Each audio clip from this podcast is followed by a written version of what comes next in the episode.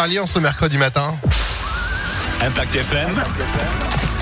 Le pronostic épique. Un milieu de semaine bien parisien au niveau euh, des courses. La preuve aujourd'hui pour le quintet de ce 13 octobre qui nous emmène de nouveau à Anguin. Alexis Cœur de Roi, bonjour. Bonjour Phil, bonjour à tous. En effet, retour au trot aujourd'hui à Anguin. Ils seront 16 à s'élancer avec deux échelons de départ à 13h50. La favori, elle partira justement du second poteau. Elle porte le 15, l'entraînement et la drift de Romain Derieux.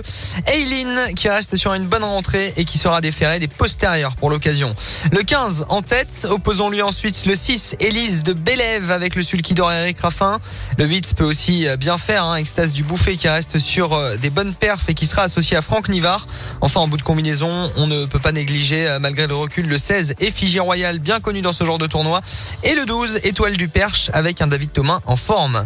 15, 6, 8, 16 et 12 pour le Quintet à Anguin aujourd'hui. Demain, toujours à Paris. On ne bouge pas, mais on sera au galop et à Longchamp cette fois-ci. Eh ben, on va gagner en vitesse. Merci beaucoup. Exactement. Alexis pour ces pronostics à retrouver sur impactfm.fr. Et puis à